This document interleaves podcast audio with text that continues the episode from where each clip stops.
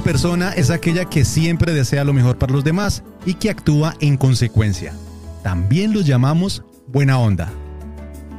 Amables cibernautas, sean ustedes bienvenidos a este podcast que se llama Qué buena onda, en donde vamos a hablar de esas personas que hacen el bien sin mirar a quién. Mi nombre es David Suárez y esta es mi primera entrega.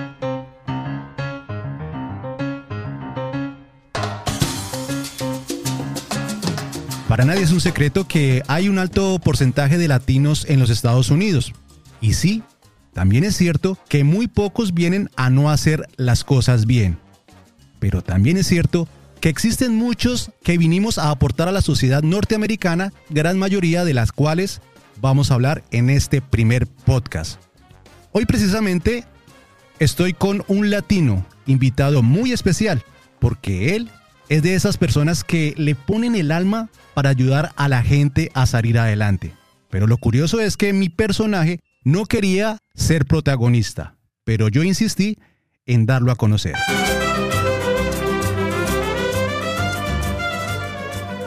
Francisco es un mexicano que impulsa a otras personas para que se conviertan en líderes. Pero antes de que nos cuente cómo es ese proceso, me gustaría conocer un poco más acerca de Francisco. Francisco, ¿cómo está? Bien, David, ¿cómo estás tú? Muy bien. Francisco, ¿hace cuánto llegó a los Estados Unidos?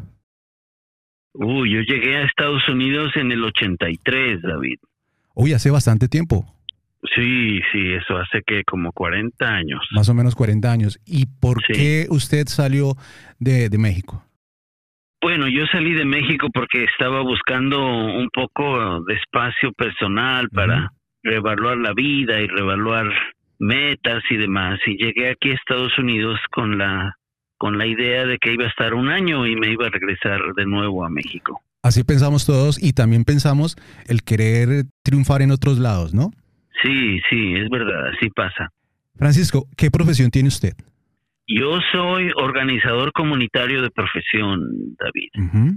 ¿Y qué es eso?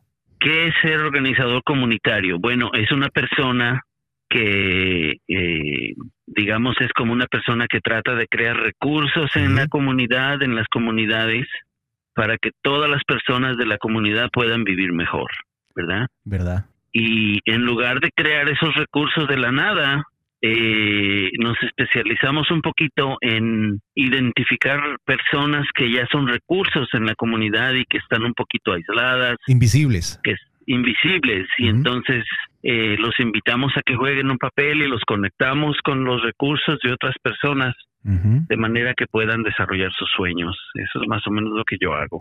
Francisco, ¿cómo se involucró en el tema de enseñar y ayudar a las personas a convertirse pues en líderes? Mira, yo empecé hace muchísimos años eh, trabajando con eh, para El Salvador en los tiempos de la guerra, ayudando a comunidades a sobrevivir y a a desarrollarse en medio de situaciones bien difíciles, ¿verdad? Sí. Eso fue allá por los 80, en el 88, 89. O sea, usted siempre ha tenido, usted siempre ha tenido esa, esa alma de ayudar a los demás. Sí, yo creo que eso viene con el nombre que me dio mi abuelita, ¿verdad? De Francisco. Sí, claro. Y lo he venido cargando conmigo, sí. Es un poco de mi personalidad, sí. Bueno, ¿cómo una persona se puede convertir en un líder y cuáles son los pasos? Bueno, para convertirse en un líder yo creo que hay que aprender a, tener la mente abierta, ¿verdad? Sí. A aprender cosas nuevas, a conocer gente nueva eh, y a tomar riesgos, ¿verdad? A no a no quedarse uno cómodo en la casa viendo la novela o el partido de fútbol, sino aprender un poquito a, a desafiarse uno mismo y a crecer en la vida, sí. Y, y, buscar oportunidades de aprendizaje, de entrenamiento, de verdad, de experimentar, de, eh, de salir, de investigar. Eh, sí, toma tiempo y toma energía, pero a la larga da mucho fruto. Pero yo pienso que también es como el temor, ¿no? El temor como o al que dirán o el temor a que no voy a servir. Sí, yo creo que sí, ¿verdad? Mucho, mucho tiene que ver el temor, ¿verdad? A veces venir a una sociedad nueva como todos nosotros los inmigrantes. Sí, sí, es muy difícil. Sí, vivimos un poquito como el miedo, ¿verdad? Que que no vamos a poder hacer lo que queremos hacer o que no vamos a encontrar gente buena o que nuestros hijos van a estar en algunas cosas medio peligrosas, qué sé yo.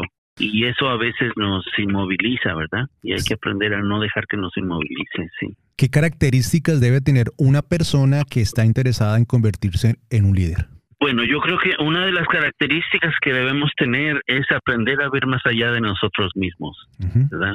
Eh, aprender que a veces nuestros problemas personales se resuelven cuando estamos arreglando los problemas de otra gente, ¿verdad? Exacto. Porque uno se comunica, uno se conecta con los recursos, la gente lo llega a uno a conocer y la vida se hace más fácil así, ¿verdad? Eh, sí, mientras que si estamos solo en la casa, cuidando nuestra propia familia, como es mucha la mentalidad nuestra, ¿verdad? A veces eh, no sabemos dónde están los recursos, no sabemos quién es quién, y cuando llegamos a estar en una situación de crisis, pues estamos en problemados porque no, no conocemos mucho, ¿verdad? Entonces, yo creo que tenemos que aprender a salir y a, ver más allá de nosotros mismos. Cierto. Sí. Volvamos al tema de cómo hacer a las personas líderes. ¿La asistencia técnica es personalizada? Sí, yo creo que para ser una persona líder hay que ofrecerle lo que la persona está buscando, ¿verdad? Sí. Entonces, eso implica pues tomarse el tiempo para conocerla, platicar, eh, ¿verdad? Llegar a conocer un poquito sus ideales, sus sueños, sus, valores y en base a lo que la persona quiere, entonces tratar de proveerle lo que esa persona necesita, guiarla en la dirección correcta. Eh, y aquí en mi trabajo nosotros siempre estamos desarrollando talleres, ¿verdad? Que proveen a las personas con información y habilidades. Correcto. Y también les ayuda, también le ayuda a las personas a conectarse, ¿verdad? Con la gente que viene a hacer la presentación, a veces es la persona que necesitan conocer eh, para poder hacer conexiones globales, conexiones en la comunidad y empezar a empujar sus sueños, su ideal hacia adelante. Mucho tiene que ver eso, ¿verdad? El, el, el que alguien se toma el tiempo de abrir puertas, de crear oportunidades. Esa es una clave, sí, señor. Eh, precisamente por eso usted es el primero en este podcast. Oh, gracias, gracias. Francisco, ¿qué tan difícil es convertirse en un líder o empezar un negocio? ¿Y cómo sería eh, el tema del monitoreo, teniendo en cuenta que hay costos para montarlo? Bueno, eh, el asunto de los negocios pequeños, ¿verdad? De los negocios propios. Em, es verdad que cuesta, cuesta un poquito de, y requiere un poquito de recursos, ¿verdad? Pero también es cierto que hay oportunidades de ayuda, ¿verdad? Por ejemplo, eh, aquí en este país hay un departamento federal de negocios pequeños y después hay también oficinas estatales que brindan apoyo a personas que quieren desarrollar su negocio. Y es asunto simplemente de conectarse, de, eh, de sacar licencias, de sacar permisos, de eh, preparar lo que quieren ver, que ya lo tiene uno preparado y, la ayuda financiera llega, ¿verdad? Las cámaras de comercio donde uno vive normalmente tienen eh, préstamos a bajo, a bajo interés. Las ciudades también tienen normalmente un departamento de negocios pequeños. Entonces, todo eso ayuda cuando uno se... Y de nuevo, mucho implica que uno esté conectado, que uno sepa quién le puede ayudar, que uno sepa qué es lo que tiene que pedir.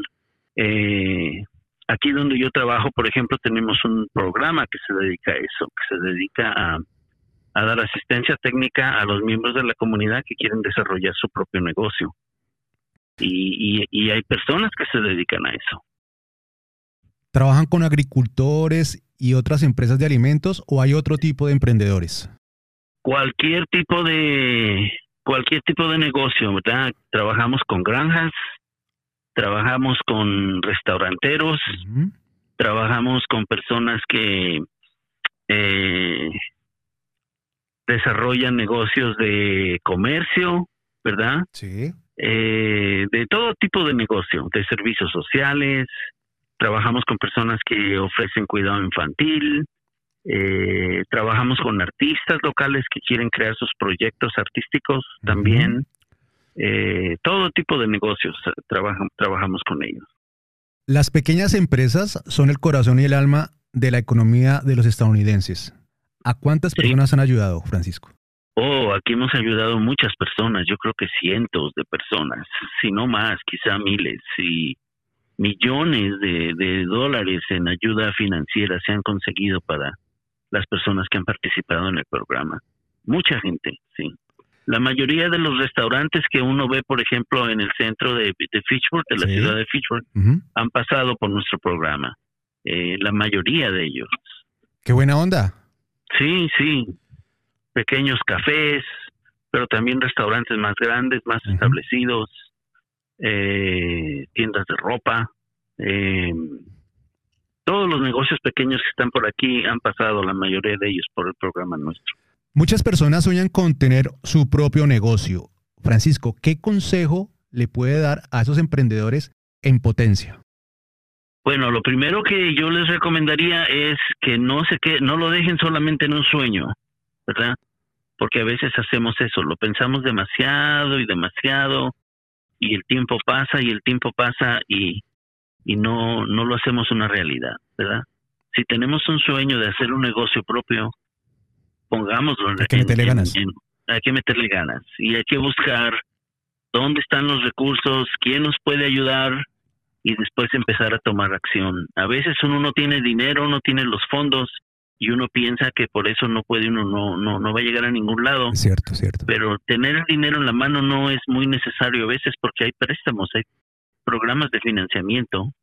Lo que hay que tener es la voluntad de, empezar y de movernos hacia adelante. Él es Francisco Ramos, uno de los miles de latinos que vinieron a los Estados Unidos y están aportando en el desarrollo de la sociedad haciendo una labor increíble, y es la de crear líderes. Mi nombre es David Suárez y nos vemos en otro podcast en donde tendremos otro latino que le pone el alma a su gente, y eso es buena onda.